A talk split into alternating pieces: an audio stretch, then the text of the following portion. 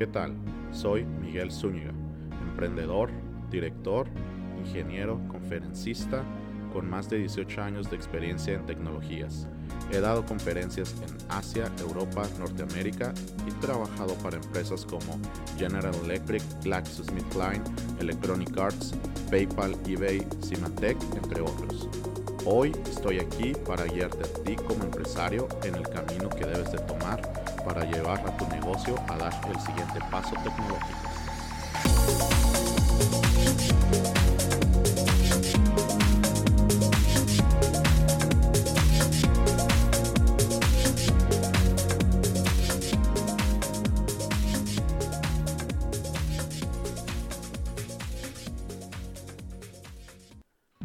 Cloud Latino es traído hasta ustedes por DemiOps.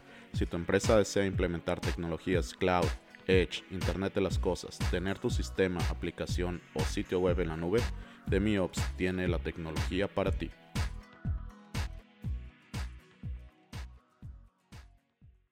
¿Qué tal amigos? Buenas tardes, buenos días, buenas noches, donde quiera que estén.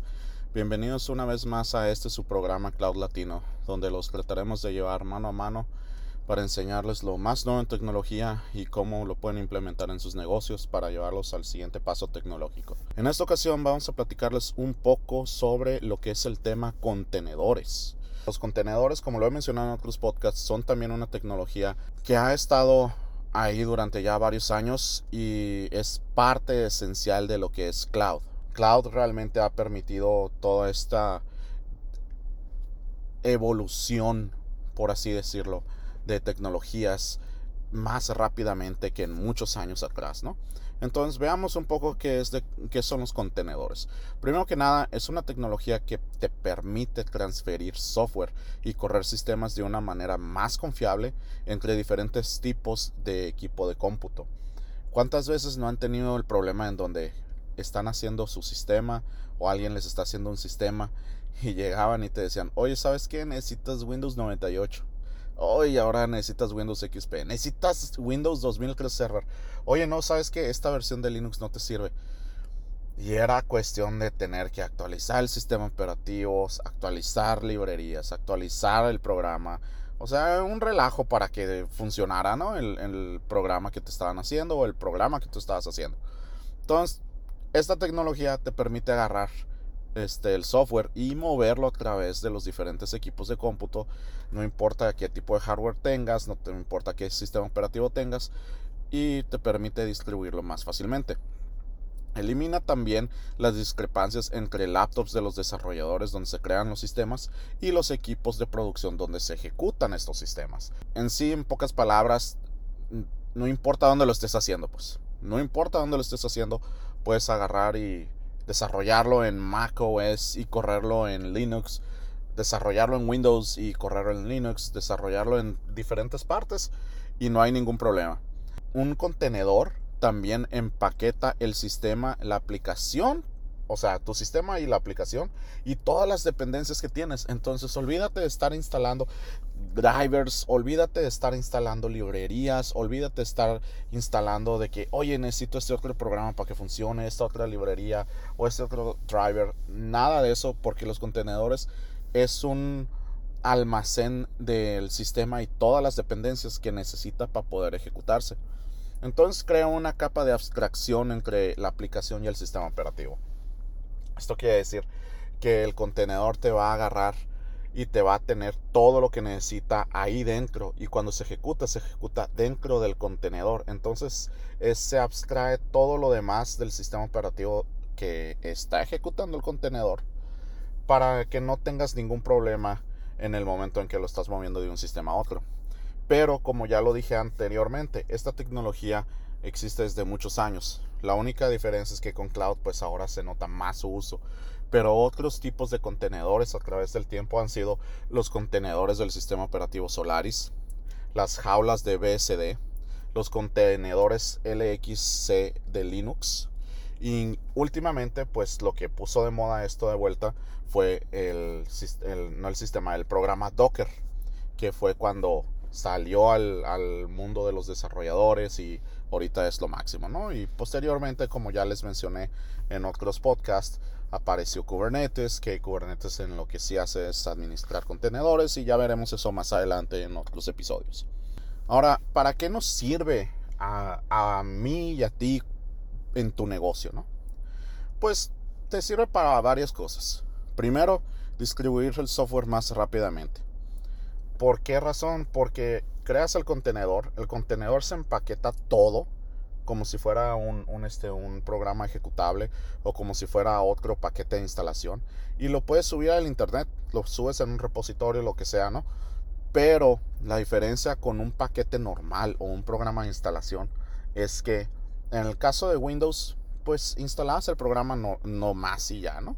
Y ya te quedó. Entonces instalabas muchos programas, pero tenía que ver la versión donde estás funcionando, la versión de librerías que tienes, el sistema, qué tipo de versión de Windows tienes, etc. Ahora aquí con los contenedores, puedes mantener las versiones de software y sus dependencias en un solo paquete. Entonces no necesitas estar buscando compatibilidad entre los sistemas. Como lo dije ahorita, crearlo en un sistema y ejecutarlo en otro sin ningún problema te permite la instalación y configuración de los sistemas de una manera más rápida. ¿Por qué? Porque el contenedor ya tiene todo. Incluso puedes dejarle el, archivo de configuración y simplemente ejecutarlo, pues. Entonces no, no necesitas estar instalando y ahora vamos a configurar aquí, y ahora vamos a configurar acá, o tenemos que configurar ahora el, el, este, el servidor web y ahora la base de datos. Nada de eso, nada de eso. Todo puede estar dentro del, del contenedor pero también a su vez reduce el espacio del sistema, debido a que solamente requiere los archivos necesarios para poder ejecutarse. No necesitas todo el sistema operativo. Entonces, en eso se parece mucho a un programa normal, como los bajas y los instalas, ¿no? Pero la diferencia es que muchas veces en el caso de Windows necesitabas drivers.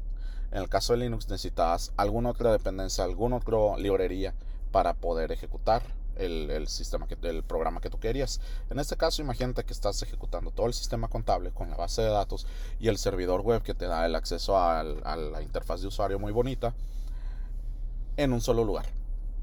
Y todo está ahí adentro.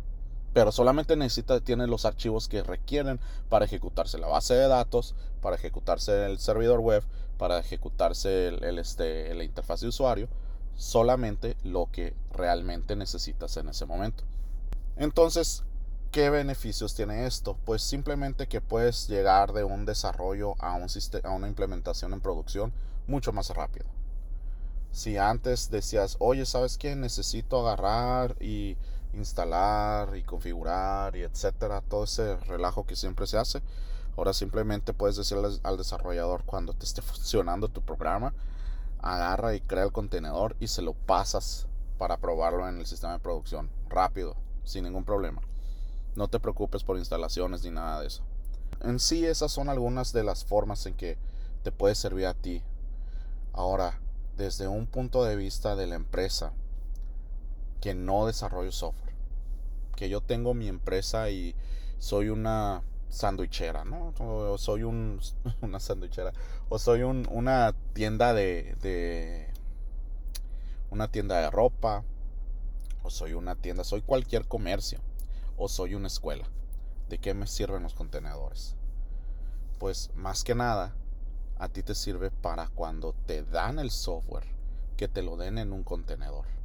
Y te olvidas de tener que tener a tu chico o a tu persona de sistemas descifrando cómo agarrar y ejecutar, cómo utilizarlo, cómo instalarlo.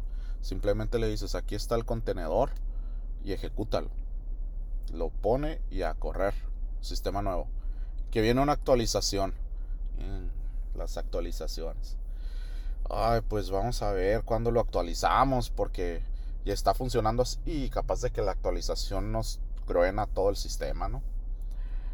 Olvídate de ese problema. Oye, pero es que la actualización va a, borrar los archivos que tenemos antes. ¿Y qué pasa si, si después de la actualización no funciona bien? ¿Y, ¿Y qué pasa con mis otros archivos y todo esto? olvídate de eso. Aquí está el contenedor con el sistema que estás utilizando. Viene la actualización, contenedor nuevo con el sistema que estás utilizando. Aquí está, listo. Ejecútalo. Actualización lista. Oye, pero ¿y la configuración y los archivos? No, pues eso es, eso es rollo del, del de este. Oye, pero ¿y si me quiero regresar a la actualización anterior? Sencillo, ejecuta el contenedor de la versión anterior. ¿Ven la diferencia entre tener que estar descifrando cómo si va a funcionar, si no va a funcionar, si, si se instaló bien, si no se instaló bien, en solamente ejecutarlo? Es una gran diferencia. Puedes agarrar y, y decir, ¿sabes qué? En el sistema actualmente en donde estoy llevando todas mis cuentas y todo eso, pues lleva tantos meses arriba y está funcionando muy bien. Pero quiero probar la nueva versión.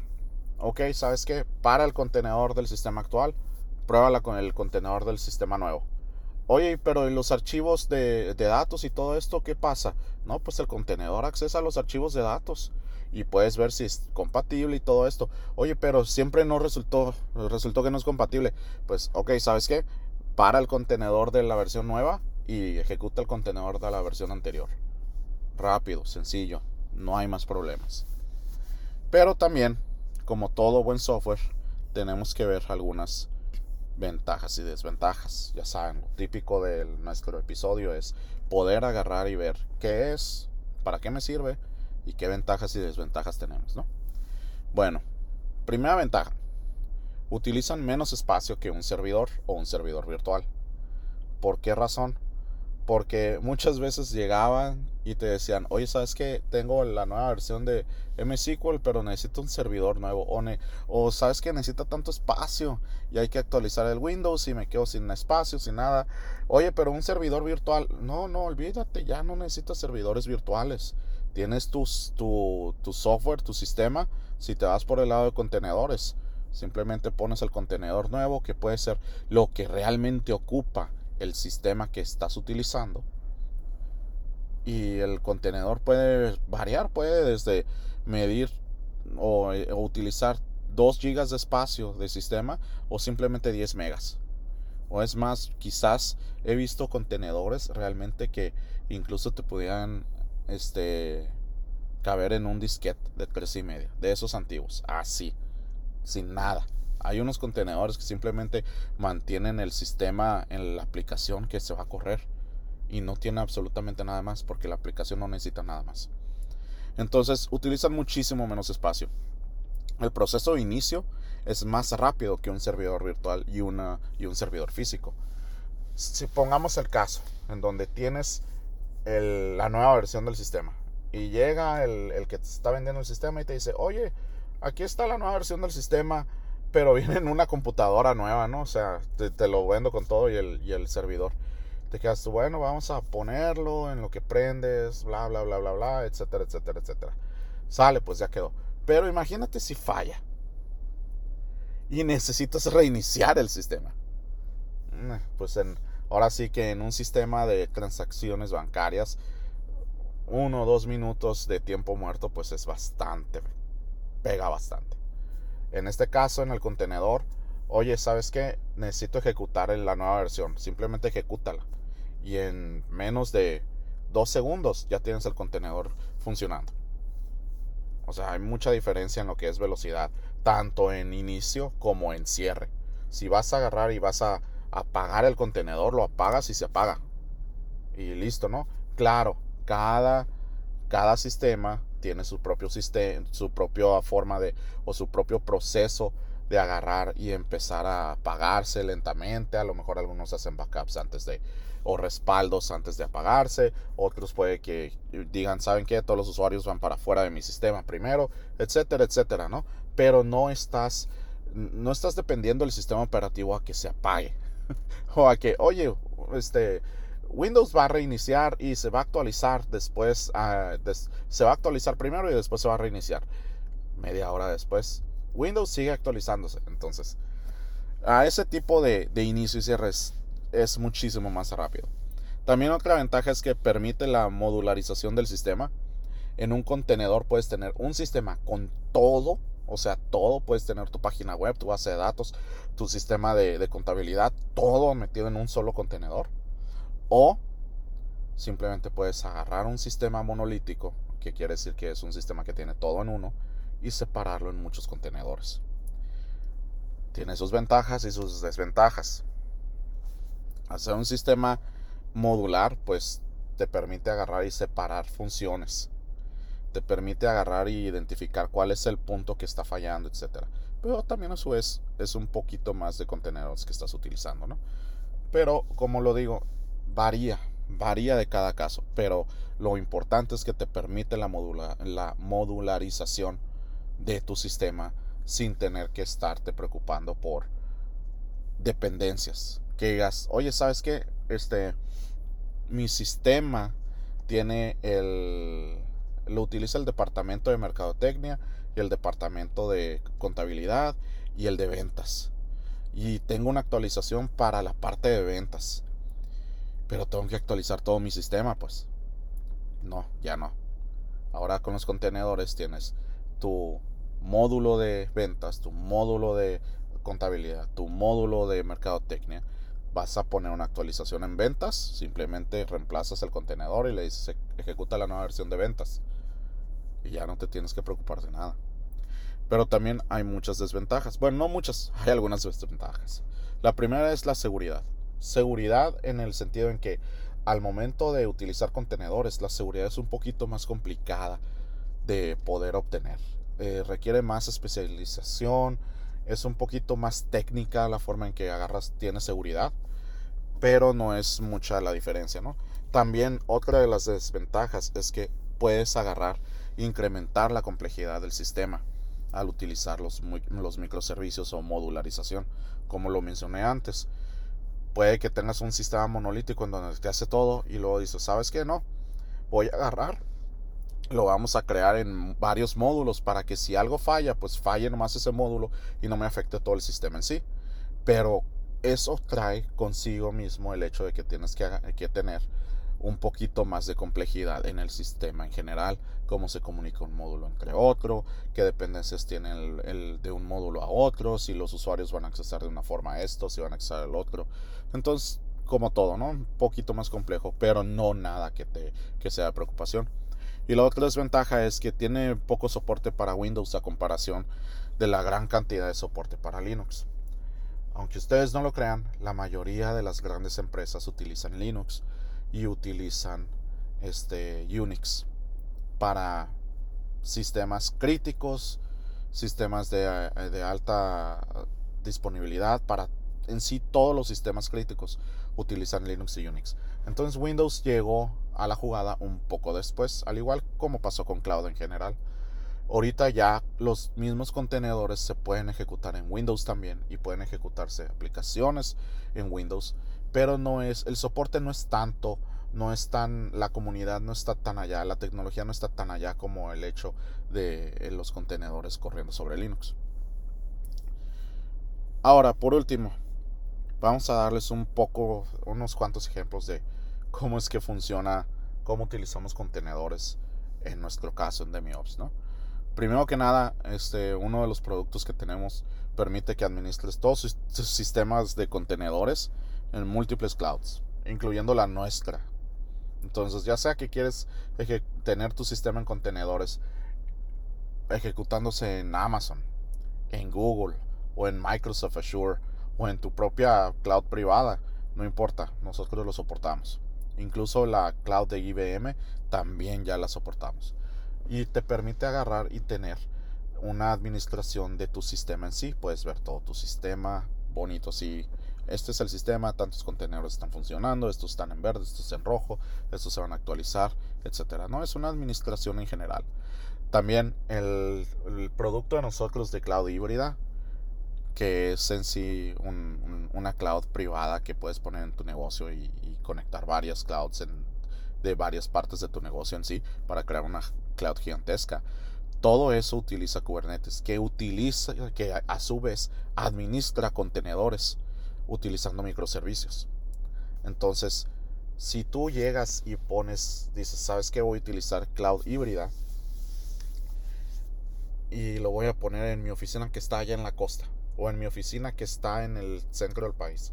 O lo voy a poner en mi oficinita que está ahí en el, a la vuelta de la casa. Y todas se van a conectar. Todos los sistemas. Puedes agarrar y instalar cualquier sistema utilizando los contenedores. En menos de, yo creo que unos 5 minutos. Y se pasa todos los sistemas por igual. ¿Por qué? Porque Cloud Híbrida soporta contenedores y te permite tener todos tus sistemas corriendo instantáneamente en cualquier parte. No importa qué tipo de hardware sea, no importa qué tipo de sistema operativo tengas ahí. También el producto de metricidad de nosotros obtiene todos los datos y todas las métricas y todos los registros de tus contenedores para poder agarrar y darte una vista grande, una, pantalla completa, darte los, las gráficas y los dashboards y darte en sí toda la información que necesitas visualmente para ver cómo está tu sistema. ¿Por qué? Porque una cosa es que tienes las métricas y los registros de tu sistema operativo, de tu servidor, y otra cosa muy diferente de los procesos que tienes adentro. Entonces, metricidad puede y tiene la capacidad de ir a cualquier contenedor que estás obteniendo, que estás utilizando y absorber los datos, las métricas directamente de la capa de abstracción para que sea transparente para ti y de esa forma puedes ver cómo está funcionando tu aplicación. Si tu aplicación está consumiendo mucha memoria, si se está poniendo lenta porque necesita más CPU, si se está acabando el disco, si tienes tantos usuarios, si la, la velocidad de internet está lenta o no. Cualquier tipo de métrica que pase a través de un contenedor, Metricidad lo puede absorber.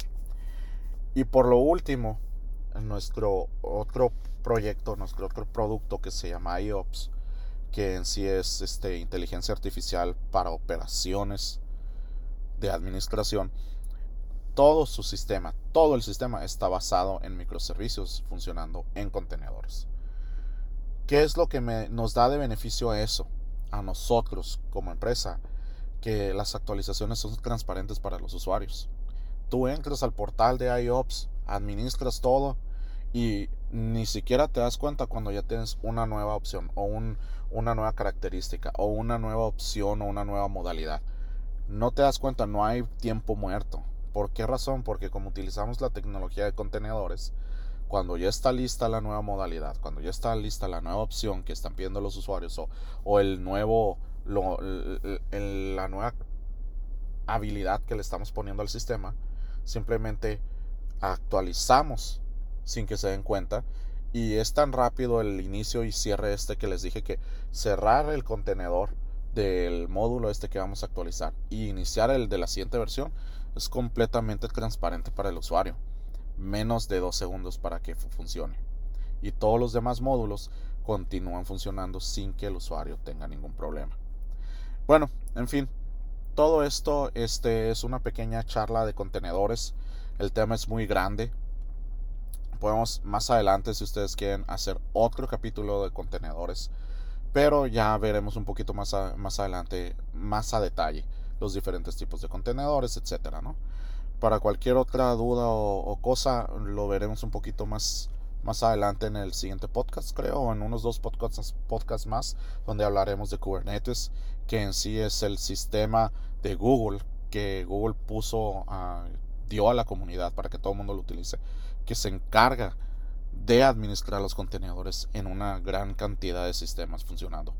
Y en sí es base ese para nuestra cloud híbrida, está basada en Kubernetes. Entonces veremos un poquito más de toda la capacidad que tiene este tema de contenedores en unos podcasts más adelante.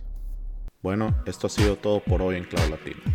Espero haya sido de su agrado pero sobre todo que les haya podido informar de la mejor manera en que pueden implementar la tecnología en su empresa. Recuerden, solo el avance tecnológico nos podrá llevar a la siguiente frontera. En nombre de todo el equipo de Cloud Latino, mi nombre es Miguel Zúñiga y espero tengan una buena semana.